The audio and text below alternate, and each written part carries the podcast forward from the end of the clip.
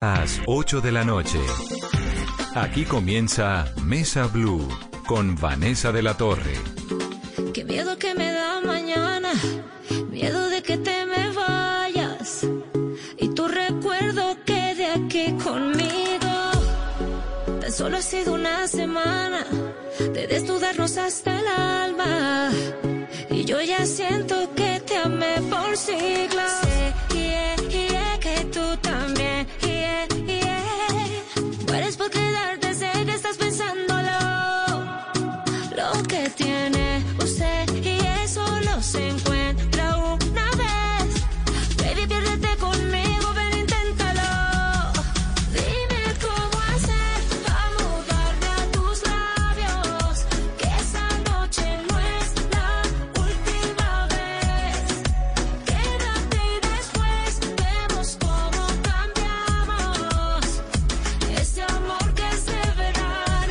Buenas noches y bienvenidos a Mesa Blue. La cuarentena tiene algo maravilloso y es que nos, nos ha permitido acercarnos de una manera distinta, inédita, a aquellos artistas y a aquellos personajes que nos han acompañado desde siempre y que también lo hacen ahora en estos tiempos difíciles. Me encanta presentarles a nuestra invitada de esta noche, la gran Yuri. Yuri, bienvenida a Mesa Blue. Hola, ¿cómo están? Muy buenas noches a todo Colombia. Un placer de saludarles. A todos mis amigos de Blue Radio, feliz de contactarme con ustedes. Gracias por la oportunidad. Aquí siempre bienvenida. Ya tuvimos la oportunidad pasada de hacer una entrevista presencial y la pasamos tan maravilloso que no queríamos dejar de hablar contigo ahora que estás haciendo un nuevo lanzamiento que además es en medio de esta situación compleja que se llama Todo el Año, ¿no? Así es, así es mi nuevo sencillo que acabamos de sacar apenas hace dos semanas, muy contenta en el, ah, en el género urbano, ya que está muy de moda el género urbano. Pues ahora sí que tocando ese, esa, ese estilo que está muy de, de moda, que está muy pegado y que realmente, bueno, pues yo quise hacerlo por un rato. Realmente no me voy a dedicar al reggaetón, me encanta el reggaetón. Soy fan de, de J Balvin, de, de Karol G, de muchos artistas importantísimos de este de este género. Más sin embargo, bueno, yo soy popera, pero siempre me gusta salirme de mi zona de confort. Siempre me gusta darle a mi público cosas diferentes y también también me gusta crecer, crecer, hacer eh, ahora sí que duetos con gente joven que me enseñen, que, que gente de la nueva ola, de la nueva generación, porque eso refresca mi carrera y, y me refresca a mí como artista. Pues a mí me parece maravilloso sobre todo el riesgo, ¿no? Porque usted puede ser la reina de la balada, con la maldita primavera lo rompió todo. Y ahora arriesgarse y meterse en esto me parece una cosa novedosísima, rarísima. ¿Cómo llegó allá? Bueno, obviamente yo me di cuenta. eh, eh, ¿Tú eres Vanessa o Carolina? Yo soy Vanessa, ahí está Carolina también Perfecto, oyéndola. Vanessa. Caro, salude a, a- a Yuri. Yuri, buenas noches y gracias por acompañarnos en esta noche de viernes musical aquí en Mesa Blue. Gracias, gracias a las dos, gracias. Pues mira, Vanessa, quiero que sepas que yo me di cuenta, yo soy muy observadora y un artista al tener tantos años en este negocio. Yo soy de las pocas ochenteras que me estoy adaptando a todo lo que está pasando en la música. Yo he grabado y he tenido el privilegio de grabar con grandes estrellas mexicanas y no mexicanas, ¿verdad? Entonces, eh, eh, gente de ópera, gente americana y gente mexicana. Entonces, al yo estar observando todo lo que estaba pasando en el mundo, en el mundo de la música, me di cuenta que grandes cantantes poperos se estaban yendo al reggaetón y que estaban dejando el pop. Y yo dije, pero ¿por qué dejan el pop si pueden hacer las dos cosas? Entonces yo me di cuenta que hay pocas estaciones ya de baladas, las pocas que hay son oldies, tocan puras canciones de los ochentas y realmente todo se ha, eh, se ha volcado para el reggaetón. Las entregas de premios, los Grammys, Premio Lo Nuestro, eh, pre- Premio Billboard y muchos otros premios, todo, la mayoría de la gente que premian son gente del reggaetón, ya casi no se premia gente del pop. Entonces yo dije, santo mío, ¿qué está pasando aquí? Eh, en la tierra que fueses, haz lo que vieses. Claro, hay muchos poperos que ya se quedaron en el reggaetón y que ya no han regresado a cantar pop, ¿verdad? Como Luis Fonsi, por ejemplo, que tiene una tremenda voz y con Despacito, pues su popularidad fue mundial, ¿verdad? Mucho más fuerte que cuando él era, era popero. Salía, Enrique Iglesias y muchos otros artistas poperos se han ido a ese género Y yo dije, bueno, pues yo no me voy a quedar en ese género porque lo mío, lo mío, lo mío es el romanticismo, eso no va a pasar mucho de moda, eso no va a pasar de moda. Y, y ok, va a ser más difícil colocar ahora un éxito de balada, pero definitivamente la gente, aunque sea reggaetonera, siempre tiene que ser romántica y eso no va a pasar. Entonces en ese momento, pues yo hace año y medio empecé a conseguir una canción, canciones de música urbana. Obviamente también me di cuenta que dentro de la música urbana hay letras muy fuertes, muy específicas, muy sexuales. Y dije, no, yo creo que si yo me voy para ese lado voy a ser muy criticada, porque la gente no está acostumbrada a verme en ese estilo. No que me espante, ¿no? Porque yo no me espanto de nada y público para todo y en gusto se rompen géneros. Pero sí yo dije, no, yo tengo que hacer un urbano suave, un urbano light, que tanto lo pueda cantar un muchachito de 15 años como lo pueda cantar un señor o una señora de 40 o 50. Sí, porque desde la maldita primavera a Felices los Cuatro, pues hay un, ¿no? sí, definitivamente, definitivamente. Entonces yo dije, no, no, espérate, yo tengo que hacer algo, algo chévere, algo bonito, algo suave, tanto en mi vestimenta también, porque sé que muchos de los videos reggaetoneros, por lo que más salen son boobies, pis y todo eso, ¿no? Muy explícito el asunto. Y, dije, no, no, yo creo que por ahí no puede ser. Eh, primero porque estoy casada, me ha costado mucho trabajo tener esposo, las solas. Ya llevo 20, voy a cumplir 25 años este, este año de casadas con un tremendo hombre que Dios me regaló. Tengo una hija hermosa que está empezando a ser una señorita imagínate que la mamá salga con aquello de fuera, dije, no, no, no, no, no, no, no, no, no, el bullying a todo lo que era. Entonces pensé, pensé todas esas cosas positivas que tiene el reggaetón, pero también pensé todas las cosas negativas en mi imagen. Y bueno, hasta que recibí la canción el año pasado, eh, obviamente me escuché, quiero que sepan, como y casi el 90% hablaban de cosas muy específicas sexuales. Cuando yo tendría 20 años, ay, a lo mejor sin aviento, ¿no? Con la onda madonesca y la onda sexual y sensual que yo tenía antes, pues que, que sí. Usted, usted a los veintipico de años y a los treinta y pico de años y a los cuarenta y ahora a los cincuenta se le mide a lo que le pongan, Yuri, a lo que le pongan. Me da, me da risa todo esto que dice. Totalmente atrevida, pero además usted en algún momento se dedicó a cantar música cristiana, ¿no? Sí, claro, y sigo siendo cristiana. Claro. por eso también me paro en muchas cosas porque digo, oye, no, no, no, espérate. tengo que ser coherente con lo que digo y van a decir, esta vieja está loca. ¿Qué le, le dicen? en la iglesia cristiana le dicen algo por la música cuando uno dice voy a dejar de, porque a Juan Luis Guerra también le pasó, ¿no? Que en algún momento eh, le cantan, pues no, que uno le canta lo que quiera, pero volver, salirse y devolverse, ¿cómo lo ven desde adentro de la iglesia? tipos de cristianos, ¿no? El tipo, el cristiano que ni picha ni cacha ni deja jugar, que critica, juzga, pero no hace nada y el cristiano que dice, ok, eh, eh, su, su, su, su, trabajo es la música. Yo he recibido muchas ofertas para ahora, a mi edad de 50 años, para posar en una revista para caballeros, no desnuda, pero sí muy sensual, con ligueros y todo. dije, no, ¿saben qué? Y me pagaban demasiado bien. He dejado de ir también muchas telenovelas a donde tengo que hacer escenas de cama, desnuda, y me pagaban muchos miles de dólares. Y la verdad dije, no, porque creo que todo, primero creo yo que mm, antes del cristianismo hay tiempo para todo, hay edades para todo.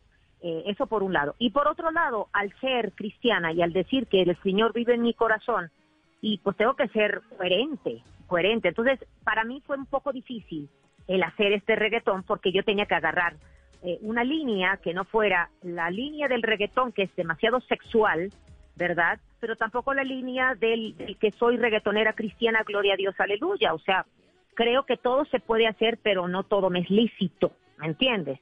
Eh, la Biblia dice eso, todo puedo hacer, pero no todo me es lícito. Entonces, definitivamente sí, cuando yo estaba con los bailarines, que eran cubanos, guapísimos, y me rodeaban y me, me, movían la cadera, pues yo le decía a mi esposo, ayúdame y tú dime, tú que ves de fuera, qué se puede y qué no se puede, qué debo y qué no debo. Y se dan cuenta en mi video, lo único que enseño son las piernas, porque no enseño ni busto, ni hay tomas de mis, de mis nalgas, no hay tomas de nada. es un video muy transparente, es un video muy, muy, es más, hasta varias personas en las redes sociales me felicitaban y me decían, Yuri, te felicitamos porque sabemos qué onda contigo, sabemos que no por querer vender discos o por querer tener likes en tus, en tus redes sociales, pues fuiste muy elegante para ser reggaetonera. Así me dijeron, y te felicitamos porque pues no está vulgar tu video, lo puede ver cualquier persona y, y te ves muy guapa, te ves sexy, pero sin caer en lo vulgar. Y eso, ah, me dio mucho alivio. Claro, a lo mejor hay otras personas que me dicen, ay hermana, te este, voy a orar para que Dios te salga del, para que Dios te saque de la pa y la B con Satanás. Pues sí, hay de todo en la viña del Señor. Pero yo sé, yo soy una persona que, que siempre estoy con esa con esa línea, esa línea de, de ser coherente con lo que digo y con lo que hago, ¿no?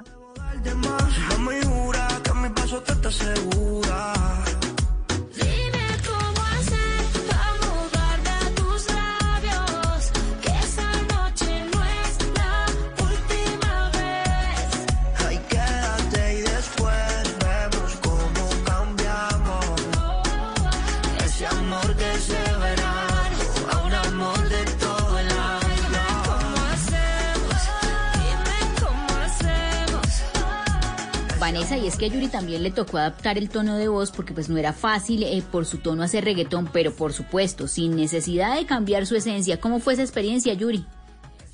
Pues mira, realmente eh, no es fácil, porque es mucho más fácil. Yo recuerdo que cuando yo me retiré, para mí era tan fácil ir a las, todas las iglesias cristianas y cantar y todos estábamos en el mismo mood y gloria a Dios, aleluya, y ah, qué chévere. Pero cuando yo regresé a cantar al mundo secular, ¿verdad? Pues para mí fue un poquito muy, bueno, un poquito muy difícil, porque obviamente pues yo tenía que ser coherente, coherente con, con lo que yo hago, con lo que yo vivo, ¿verdad? Para, para el día de mañana, porque a nosotros los artistas nos sigue mucha gente, para bien o para mal, ¿verdad? Entonces, eh, yo, yo, yo tuve que, que, que ir cosa por cosa, cada cosa que yo hago, yo checo la letra, eh, a veces a lo mejor puede ser que, que se me vayan, como decimos en México, las cabras al monte, ¿me entiendes? Y que me equivoque, porque no soy perfecta, ni ningún pastor es perfecto, ningún cristiano es perfecto, ningún católico es perfecto, ningún ateo es perfecto, somos imperfectos todos, pero sí definitivamente cuido mucho eso, cuido mucho eso porque pues yo eh, considero que mm, es mucho más fácil seguir una religión que seguir a Cristo, ¿verdad? Porque Cristo te, te pone sobre la pared y te dice qué no debes de hacer y qué debes de hacer, y sobre todo porque te perjudica tu cuerpo. Nosotros los artistas, eh, cuando no tenemos a Dios en nuestro corazón, atentamos con nuestro cuerpo. Yo atentaba con mi cuerpo, y no que quisiera decir que me quisiera matar a cada rato, no, pero sí definitivamente al andar alcoholizada en un carro último modelo a 200 kilómetros por hora, pues sí estaba yo atentando contra mi vida y muchas otras cosas más, ¿no? Entonces sí no me ha sido fácil el ser cristiana y el, ah, y el ser una cantante secular, ¿verdad? Porque no soy una cantante que se dedique totalmente a cantarle canciones de alabanzas y adoraciones, Señor, que a mí me, me, gusta muchísimo y que yo lo hago en mi iglesia. No, porque además usted es una rebelde, una rebelde del alma. Es una, es una, ¿no? Una mujer contestataria. El video es, a mí el video me parece maravilloso. Sale guapísima con un pelo rojo largo.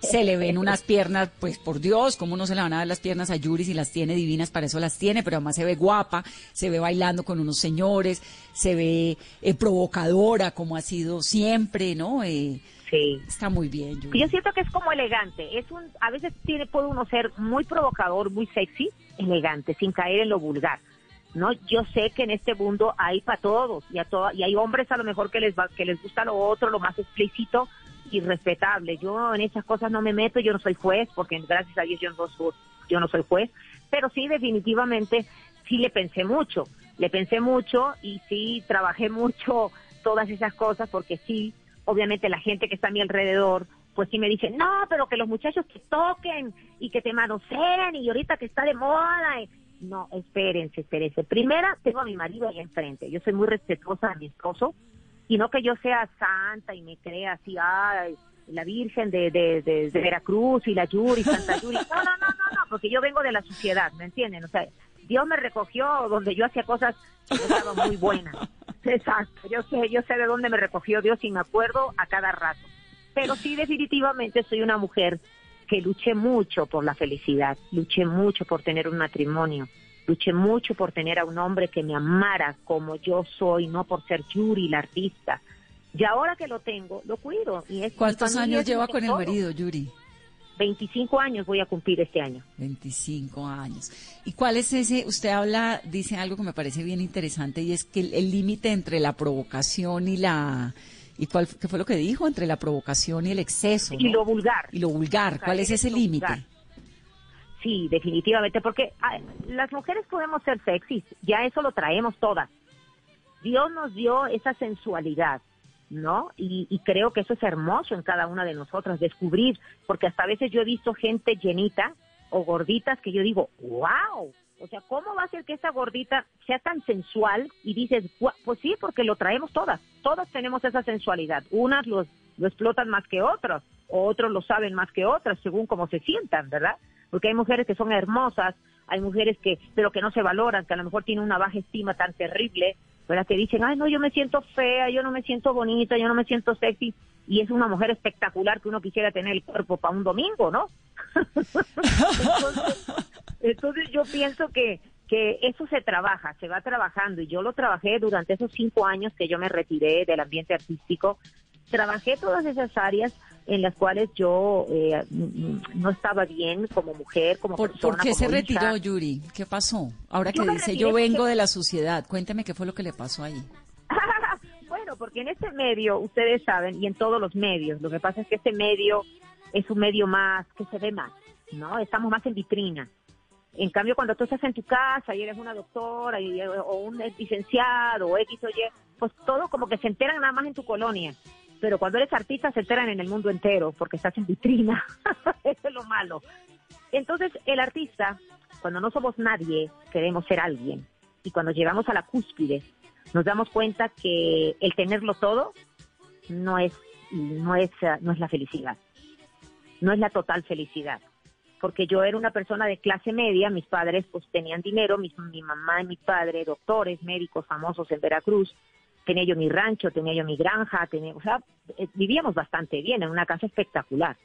Pero obviamente yo tuve después muchas carencias, muchas carencias. Eh, mi padre perdió todos sus trabajos, este, después dormíamos en el suelo, no teníamos para comer, costó mucho trabajo. Mi madre y yo nos venimos a México, comía yo una vez al día, mi mamá salía a los supermercados a robar para que yo pudiera comer.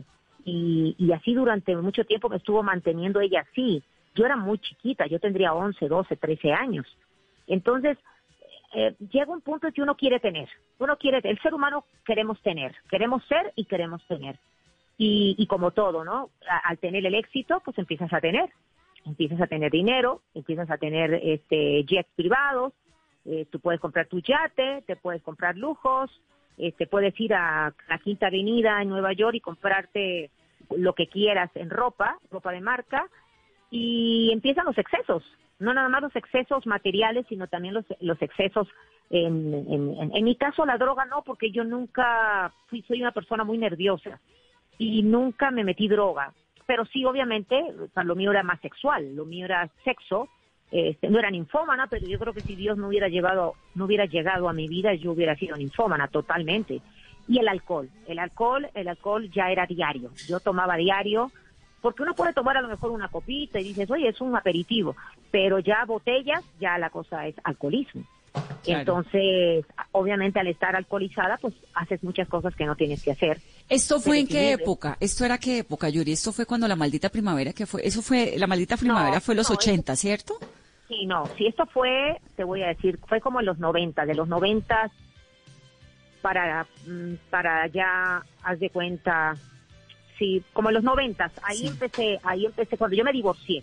Y esa fue una época de fama, de conciertos, de, de noche. Era la época de Madonna, ahí exactamente. La época en la que me decían la Yuri Madonna. Claro, y tú eras nuestra Madonna latinoamericana. Además. Sí, exactamente. Entonces, ahí más o menos en esa época, donde yo tenía 26 años, 25 años, a los 30, fueron como 6 años a donde sí yo definitivamente no tenía no tenía eh, freno, no tenía freno, por eso muchos de mis discos se llaman Soy Libre, este, y en fin, no era lo que, lo que yo estaba viviendo en ese momento. Yo quería ¿Y cómo saliste de ahí? Bueno, pues salí con la ayuda de Dios, porque definitivamente cuando ya llega el suicidio, a donde yo pues ya veo, me doy cuenta en una depresión por estar sola, a los 29 años, me doy cuenta de que yo pues no tenía nada, que tenía todo lo que yo quería. Fama, dinero, siete autos, últimos modelos, jet privado, eh, casa de la playa, lo que todo mundo quiere, lo que todos los artistas queremos, pero yo estaba muy sola, en mi mansión, sola. Y, mm, y ahí es cuando me viene una depresión y yo me quiero tirar de un balcón. Y ahí en ese balcón, cuando yo pues corrí hacia tirarme, porque yo dije, pues sí, entre más me haga para atrás, más, ahora sí que va a ser el, la muerte va a ser más rápido. Si yo no corro, corro muy, muy cerquita del balcón, ¿verdad? Obviamente voy a quedar mal y no quiero quedar mal, entonces mejor me muero.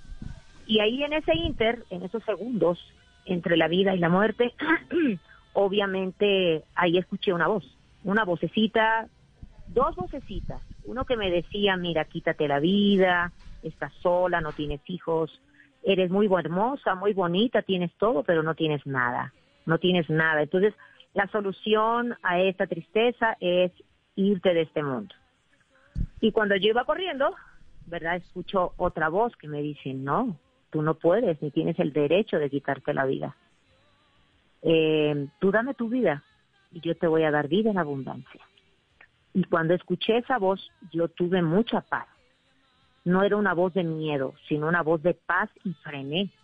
Frené, frené, frené, obviamente me pelé todas las rodillas por la frenada porque era un balcón bastante pronunciado y, y obviamente pues sí me lastimé las rodillas porque frené de rodillas, caí de rodillas frenando de, de lo que ya el cuerpo llevaba de, fuerza, ¿no?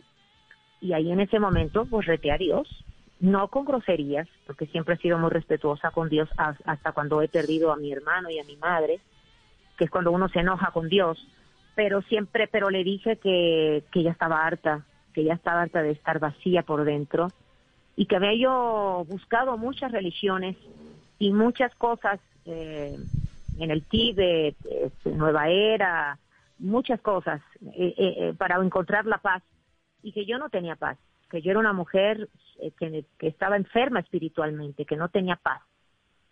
Y ahí yo le dije, si tú existes, pues cámbiame. Dicen que tú levantaste un muerto que se llamaba Lázaro. Y ahí reté así con, con, voz, así eh, como gritándole, ayúdame, ayúdame. Yo lloraba hincada en el piso, decía, ayúdame, porque yo no puedo, ya no puedo, yo sola no puedo. Y, es, y, la, y la riqueza no, no me hace feliz no la disfruto, no disfruto nada. Y entonces ahí recuerdo que como a las dos semanas llegan a mi casa unos tíos míos, primos hermanos de mi mamá, que eran cristianos y, que son cristianos y que durante muchos años ellos estuvieron orando por toda mi familia porque pues toda mi familia estaba totalmente desbaratada por el pecado, ¿verdad? Mis hermanos en las drogas, yo en el adulterio, en el alcohol, mis papás eh, separados, peleados. Era una cosa terrible. Yo no pasaba Navidades ni Año Nuevo con mi familia. Yo la pasaba alcoholizada y con hombres que ni conocía. Eh, y eso es terrible, llegar a un, a un punto así. Por eso cuido ahora mi matrimonio, ¿verdad? Porque nadie sabe nadie sabe lo que tiene más que la cuchara que mueve la olla, ¿no? Claro. Y, la gente a lo mejor dirá que soy exagerada. Ay, yo, pero, pero también Yuri es que es que tuvo que haber sido una cosa muy fuerte, ¿no? Para una mujer tan jovencita llegar a volverse tan famosa después de además de lo que nos contabas ahora de la mamá, de las dificultades que pasaron, todo eso. La fama te llegó muy joven y muy rápido. Y en una época en la que en la que la música era muy alebrestada y estaban estas figuras, ¿no? Sí, totalmente. O sea, yo ya a los 16 años ya era famosa hasta en España. Imagínate, era fui la primera mexicana en llevarme disco de oro en España. Claro, claro.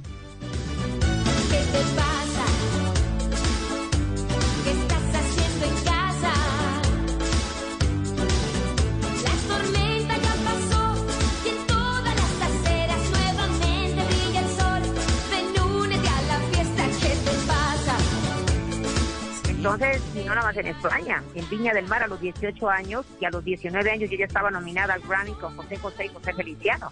Imagínate tú nada más, o sea, a los 16 años yo ya ganaba miles de pesos.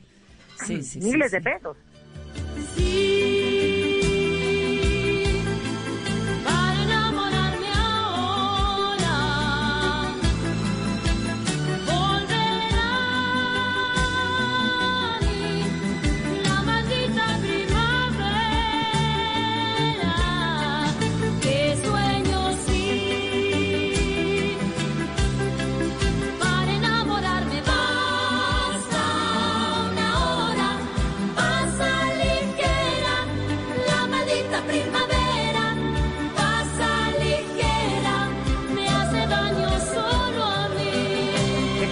definitivamente sí. Ahí cuando yo toco fondo, yo reto a Dios.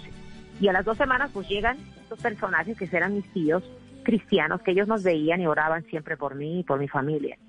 Y ahí nos predicaron la palabra de Dios, nos, dijeron que, que, Dios nos daba paz, recibir a Jesús en tu corazón te daba paz, que no era realmente una religión, sino una relación personal con Dios. Y yo les, yo fui la primera que dije, ¿y qué hay que hacer? ¿Y al marido dónde lo conociste? ¿Cómo? ¿Al marido dónde lo conociste hace 25 Lo años? conocí en Viña del Mar. Yo ya era, yo no toda- todavía no era cristiana, eso fue antes. Ok. En el 95, en el 1995, eh, ahí yo conozco a Rodrigo. Y, ah, pero Rodrigo obviamente me ve como artista y, y sí, cuando salimos en la noche a carretear o a bailar y eso, pues yo, yo bebía, yo bebía y fumaba. Y él me decía, pero ¿cómo? Si tú eres cantante no puedes fumar, porque él nunca ha fumado y nunca ha tomado. y yo le decía que era un espécimen en, extin- en extinción, porque yo no podía creer que un rockero de pelo largo con arete no fumaba, no tomaba y nada. Y dice, ¿cómo? Pero tú eres de otro planeta, le decía yo. y después, obviamente, pues ya me conoció, se vino a México a conocer a mi familia y cuando él vino a México, yo ya había tenido ese encuentro con Dios y, ahí- y me vio muy diferente. Él es "¿Qué te el cantante chileno Rodrigo Espinosa, ¿no? Que tenía o tiene una banda musical que se llama Al Al Este, Al Este, exacto. Exactamente. Y con él adoptaste Eso. una niña. Exactamente, mi Camila, que tiene 11 años. Qué maravilla. Y. Camila, ¿qué piensa de la mamá? Porque la a los 11 a uno ya, la, ya le dicen, no, mamá, no hagas esto, no hagas lo otro. ¿No? Bueno, mira, por eso no hago muchas cosas, ¿me entiendes? Por ella, porque sé que los hijos de los artistas son muy juzgados, muy criticados, muy vapuleados. En este tiempo, eh, los hijos, sean hijos de artista o no, son nuestros nuestros mejores jueces, ¿no? Y a veces son los peores jueces. Entonces he visto a tantas amigas con artistas famosas que sus hijos hablan terriblemente de ellas. Entonces yo he tenido que, que valorar mucho mi, mi tiempo con mi familia. Mi familia es mi prioridad después de Dios. Es Dios, mi familia y mi carrera. Mi carrera no es mi primer lugar en este momento. Qué maravilla. Porque, porque obviamente pues sé que mi motor es Dios y mi motor es mi familia. Si yo estoy bien con Dios y yo estoy bien y tengo una familia y tengo un hombre que me ama, me quiere, me respeta, tengo una hija que se siente orgullosa de su mamá, que a veces he dejado de hacer muchas cosas por ella, porque para mí lo más importante es que ella sea feliz, porque para eso la adopté, para eso fui a donde fui a buscarla, porque para abandonarla, como muchas de las mamás artistas, mejor me quedo sin hijos, ¿no? Es una responsabilidad ser padre. Y qué bueno que Camila llega a mi vida cuando yo soy cristiana, cuando yo soy una mujer que ya tengo conocimiento de mis actos, porque a veces no somos conscientes de nuestros actos y hacemos tonterías pensando que está bien, que todo está perfecto, no pasa nada. Y no, sí pasa, claro que pasa. Entonces yo le doy gracias a Dios y por eso yo creo que Dios, en su momento que yo andaba en la loquera y en el destape total, pues no me embaracé, ni aborté, ni tuve, ni traje hijos a este mundo de quién sabe quién, ya me entiendes. Dios hasta en eso tuvo misericordia de mí Claro. porque yo me pude haber embarazado de porque yo nunca me cuidaba yo me acostaba con los tipos y yo ni- nunca o sea ponte un condón o vamos a tomar una pastilla nada chica No, me Yo- muero, qué angustia. Además, en esa época, el SIDA, no, Yuri. nomás. Gravísimo. entonces sí entonces yo era para que yo tuviera pero un equipo de fútbol de cada hombre Ay, no, no, no, no. Ahí le doy gracias a Dios por su misericordia, porque Dios tuvo misericordia de mí y por eso yo soy una mujer que, que no me importa que, que digan que soy lo que soy, que sea, a mí me vale lo que la gente dice, porque yo sé que es lo que Dios ha hecho en mi vida y no me avergüenzo de ser cristiana como muchos artistas también que son cristianos se avergüenzan y les dicen, eres cristiana, no, no, no, no, no, no, yo, yo, yo simpatizo de Dios.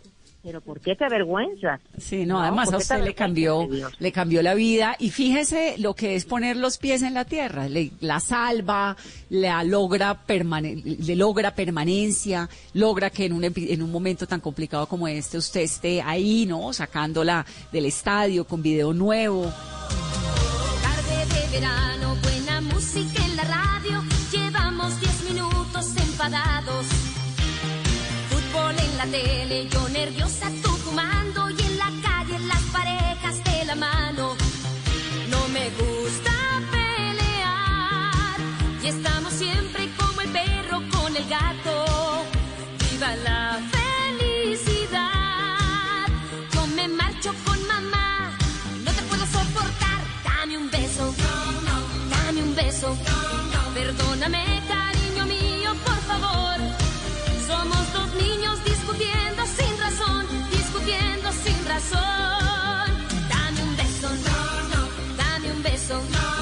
Después de hacer la guerra haremos el amor. Es increíble que bien saben las caricias tras la reconciliación.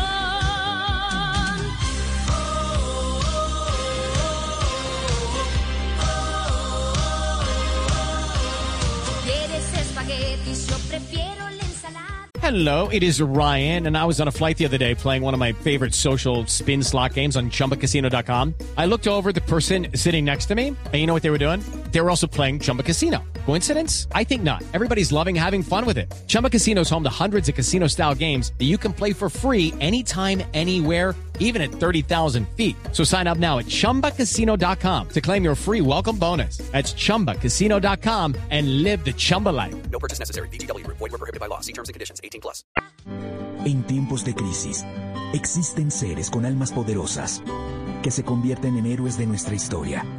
En Organización Solarte, queremos dar gracias a cada uno de nuestros colaboradores por superar sus miedos, arriesgándolo todo para entregar cada día no solo alimentos de primera necesidad a toda Colombia, sino también la esperanza de que todo va a estar bien. Porque cuando la bondad se pasa en la comida, el amor es el alimento. En Organización Solarte, trabajamos pensando en usted.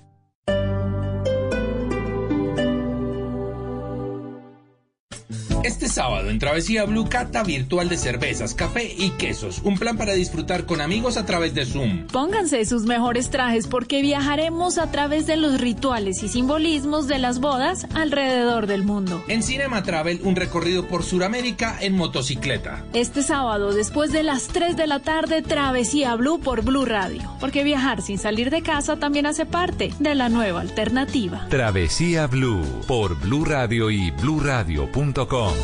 La nueva alternativa. Esta noche en Blue 4.0. Hola amigos, soy Julio César Herrera y esta noche nos vemos. Tenemos una cita a las 9 de la noche en Blue 4.0. Vamos a hablar un poco sobre la situación de los actores en medio de esta pandemia y un poco también sobre la producción nacional. Un abrazo, nos vemos esta noche, 9 de la noche. Blue 4.0, lunes a viernes de 9 a 10 de la noche en Blue Radio. La nueva alternativa. Fin de semana científico en En Blue Jeans. Este sábado, ¿qué perturba al cerebro en situación de incertidumbre y qué lo alivia? El domingo, el efecto y la importancia de la vitamina D para enfrentar el COVID-19. Bienvenidos a toda la música y el entretenimiento en En Blue Jeans de Blue Radio. En Blue Jeans, todo este fin de semana por Blue Radio y bluradio.com. La nueva alternativa. Fin de semana es para estar en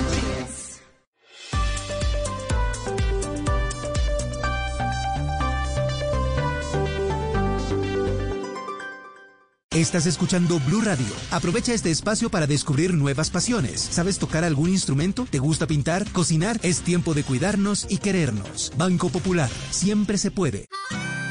Hoy, en 15 segundos, un millón de personas se conectaron.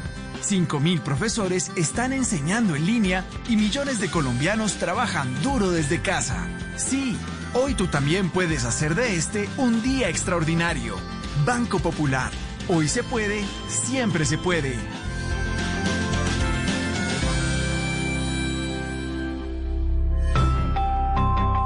Somos Grupo Aval, vigilado Superintendencia Financiera de Colombia.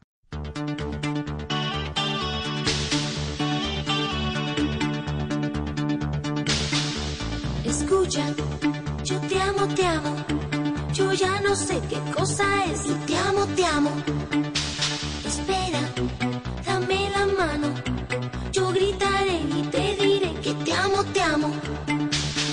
Vez que regañamos, yo te amo, te amo. Y te amo, te amo. Espera, soy impaciente, mas no me vendo porque sé que te amo, te amo. Yuri, ¿qué pasó? ¿Qué pasó con Chayanne? Usted fue novia de Chayanne, ¿cierto? sí, es que hace, hace unos días me preguntaron en Miami una, una, este, ¿cómo se dice? Una, una, hay una, Una eh, periodista en una entrevista, conductora, sí, una sí. periodista, conductora amiga mía. y me decía, oye, cuéntame de Chayanne, porque me sacaron una foto con él. Sí, es que yo la vi, por eso le pregunto. Pasó algo, pasó algo. Dije, me hubiera encantado que hubiera pasado. Pero no fueron novios o eso fue, el respeto, fáltame el respeto, fáltame el respeto. eso fue un romance furtivo o sí fue un romance. No, mira, lo, fue algo de jovencitos. Mira, cuando yo tenía 17, 18 años, cuando la maldita primavera, tuve una gira en República Dominicana. Y el empresario eh, de República Dominicana eh, nos llevó a los chicos, a los chamos y a Yuri. Siento el viento que pasa por tus manos, todo es distinto cuando te estoy mirando, Éramos en ese momento en Dominicana, pues los artistas que estábamos juveniles y que estábamos bien pegados, ¿no? Entonces, obviamente, en un autobús, pues ahí estaban los chicos, los chamos y, y este y Yuri. Y obviamente, pues yo conocí a Chayanne, ahí nos, nos hicimos novios, los conocí a todos. Hola chicos, mucho gusto, chalala, chalala. Él venía con los chicos y obviamente yo tenía una tía que era la que me alcahueteaba, porque mi mamá no me dejaba tener novio, no me dejaba tener, por eso me tuve que ir de mi casa a los 21 años. Entonces, eh, ah, obviamente ahí yo me citaba con él y mi tía me decía, hija, si quieres, vente aquí a la casa, platiquen, les pongo una botanita, platiquen. Yo creo que él ha ha de haber tenido, no sé, como 14, 15 años, porque Chayanne es menos, menos menor que yo. Y yo de haber tenido como 17, 18 años, una cosa así. Qué maravilla, pero él ya era Chayanne o todavía no. No, no, todavía no. Nada. Él estaba, Ah. él estaba en los chicos, él estaba en los chicos, en el grupo musical. Claro, Y claro. ahí obviamente pues nos agarramos la manita, nos gustábamos, pero realmente fue, fuimos como enamorados, realmente nunca hubo nada. Y claro, después hicimos volver a empezar, que él ya estaba casado, yo no, él ya estaba casado y obviamente pues respetado, porque imagínate que llegaba a los sets con el suegro, un señor muy poderoso de Venezuela, porque la esposa de Chayanne es hermosísima, y un señor muy poderoso de Venezuela, y yo creo que lo, me lo andaba cuidando. No, pues claro. En el foro estábamos muertas de envidia de decir, este señor, ¿quién es? El guarura, el bodyguard, ¿qué es? Y entonces pues ya le preguntaba yo, amigo, cuéntame, ¿quién es este señor? Dijo, Yuri, es mi suegro. Ay, santo padre, dice, así que cuidadito, y ustedes están de coquetas porque me van a cortar la cabeza a mí, decía él. Yo decía, no, no, relájate, relájate. Y entonces obviamente pues ahí fue mi compañero de trabajo, este, nunca fue mi novio, nunca. Fuimos enamoradillos cuando éramos chiquitillos, pero ya sabes cómo es la prensa, ¿verdad? Yuri dice que tuvo romance con Chayanne. Ay, amiga, pues algo tienen que poner. Bueno, pero no me parece para nada eh, incómodo el comentario. Que dichan que, que dicha que comente que uno tuvo un romance con Chayanne. Eso me parece maravilloso. Exacto, es como cuando estuve, cuando estuve con Luis Miguel que me decían, pero Yuri, ¿tú, tú no anduviste con él? Pues no. Yo Pero eran muy amigos, ¿no? Con Luis Miguel sí eran muy amigos. en ese tiempo cuando yo me huí de mi casa, que yo tenía 21 años, este Luis Miguel yo creo que debe haber tenido que será, no sé, como como échale 21 años, como 14, 16 años, 17 años ha de haber tenido, él estaba muy jovencito. Y este y no, Luis Miguel nunca fue mi novio. Luis Miguel salíamos, eh, com- compartíamos, que yo a veces salía con él y con la novia de Tercio. Yo le decía, Miki, o sea, dame chance de irme a mi casa, yo que voy a estar si estás con tu novia. No, vente, no pasa nada. Vente, nos vamos al cine los tres y después ya tú te vas para tu casa y yo me quedo con ella. Y yo conocí a las novias, muchas novias de él las conocí, ya me entiendes. Entonces, Luis Miguel fue mi, mi amigo. Él nunca me hubiera encantado que tanto Chayanne como Luis Miguel hubieran sido mis novios, pero por supuesto son hombres guapísimos, hombres atractivos, jovencitos, hermosos, por dentro, por fuera. ¿Qué te puedo yo decir? Tuve la oportunidad de conocerlos durante mucho tiempo. ¿Qué pasó con Luis sí, Miguel, Yuri? definitivamente, ¿Qué- Luis Miguel, pues ¿qué no, se gracias hizo? a Dios que no fui novia de Luis Miguel, porque a todas las deja locas. Y, y- Sí.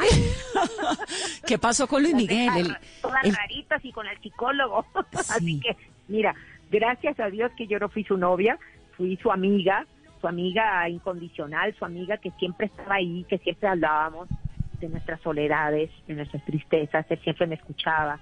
Que las mujeres somos más, tú sabes, somos más eh, almáticas, ¿no? El hombre siempre eh, le cuesta trabajo llorar. En cambio, las mujeres no. Y, yo me desahogaba con él y decía, mira, pues tengo esto, tengo lo otro, tengo este problema con mi madre, tengo este problema, papá, papá. Y él siempre me escuchaba. Pero, pero pues también, ¿no? Yuri, que Luis Miguel la, lo, la ayudó a fugarse, ¿no? Luis Miguel nunca me ayudó a fugarse, él sabía que yo me iba a fugar ese día de la entrega de premios de TV y novelas, sabía que yo había sido golpeada por mi hermanito, ¿verdad? Por mi hermano, el mayor, y que ese día, acabando de, cantar con él, me iba yo a jugar con mi, con mi primer esposo, ¿no? Y él lo sabía, pero él no me ayudó en ningún momento, me dijo, oye, ten dinero. Claro, sí me propuso un departamento que el papá tenía de soltero, quiero yo pensar, o un departamento que ellos, que ellos tenían, que me dijo, oye, si necesitas algo, mi papá tiene un departamento, vete al departamento y después con tu novio y de ahí ya deciden qué van a hacer. Y le dije, no, no, no, relájate, amigo. Nada más te quería decir que acabando de cantar contigo hoy, me voy, me fugo de mi casa. Y ahí, eso fue en sabía. 1986 cuando te fuiste con Fernando Iriarte, ¿no? Que fue el, Exactamente. el primer marido. Exactamente, Ese exactamente. matrimonio duró cuánto tiempo? Tres años y medio. Bueno, tampoco es que tuviera mucho futuro, ¿no? No.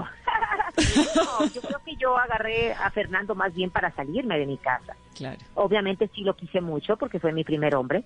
Ya, la verdad fue mi primer hombre. A los 20 años yo me tardé porque yo era señorita de mi casa, muy demasiado guardada, demasiado guardada y, y mi mamá no me dejaba tener novio. Entonces yo me enamoré de Fernando y obviamente con él me fui y con él me casé.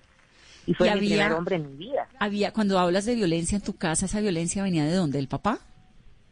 No, fíjate, no, la violencia no, no realmente ni, ni mi papá ni mi mamá me pegaban.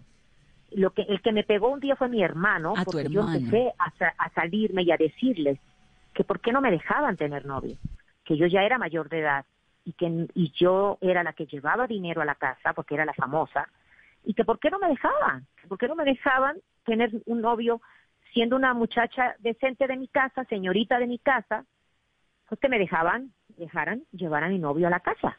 Yo le decía, oye, déjenme como una muchacha decente traer a mi novio aquí a la casa, ¿por qué me tengo que andar escondiendo? Entonces, este, ahí fue donde mi hermano discutimos, ¿verdad? Empezamos a discutir y obviamente, pues yo siempre he sido muy chiquitita, muy flaquita y, y mi hermano me pegó.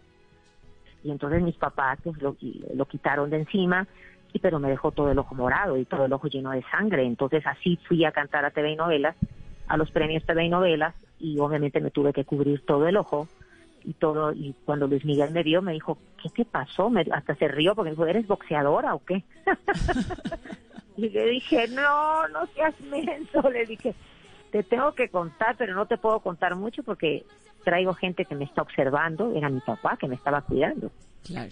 y en el ensayo y fue y ahí Luis Miguel me dijo pues si tú decidiste eso lo respeto y cualquier cosa que necesites aquí está tu amigo y yo le dije gracias pero ya está decidido y yo acabando de cantar contigo a las 11 de la noche hoy me voy disque al baño y ahí me, me huyo con mi con mi novio wow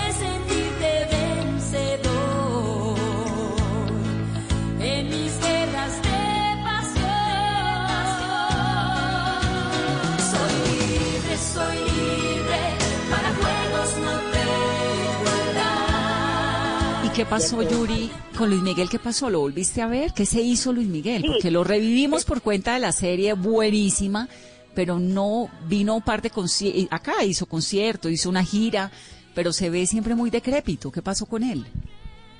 Bueno, realmente ya después yo ya no tuve, obviamente después de, de mi divorcio, sí tuve contacto con él, nos, nos volvimos a ver porque yo ya estaba divorciada. Eh, y después él, cuando se fue a vivir a Estados Unidos, se alejó de todos sus amigos, toda la gente que lo, que lo hemos querido siempre, porque nosotros lo aceptábamos como era y lo quisimos y era un, una, una bella persona. Luis Miguel es una bella persona, lo que pasa es que la vida eh, lo ha tratado de una manera difícil, ¿no? Tener un papá así, pues, Sí, y la No mamá desaparecida, ¿no? sí, es terrible. Yo me imagino que la vida de él no ha sido nada fácil, ¿no?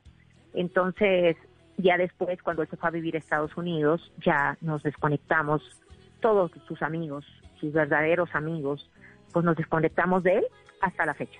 Yo ya no he tenido contacto con él, sí he tenido contacto con los otros amigos que salíamos con él, pero, pero con él no, él se alejó totalmente de todos y ya no he vuelto a hablar con él. Me preguntaban hace poco que si me encantaría verlo, digo, pero por supuesto, si yo a él le tengo un cariño muy especial, yo no lo juzgo, yo no soy quien para decir es un buen papá, es una buena persona, una mala persona, no, como cristiana no puedo juzgar para que no me juzguen, ¿no?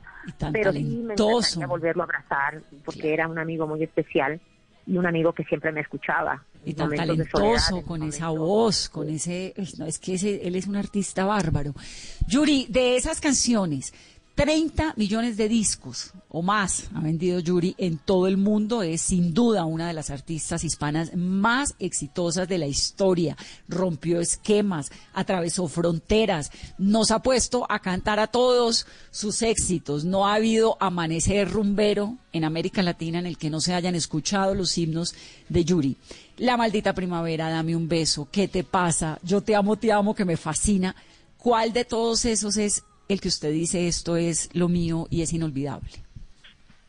Bueno, definitivamente hay varias canciones mías icónicas, ¿no? Que pasarán, ya vamos a, ahora sí que la tercera generación de personas y siguen, y la siguen cantando, que es La Maldita Primavera. Definitivamente mi canción icónica es La Maldita Primavera, que ha pasado a tres generaciones, va para la cuarta generación y obviamente la han cantado las nuevas generaciones de artistas, la nieta de Violeta Parra, imagínate, la nieta de Violeta Parra Chile, imagínate nomás, imagínate nomás hasta dónde ha ido la maldita primavera.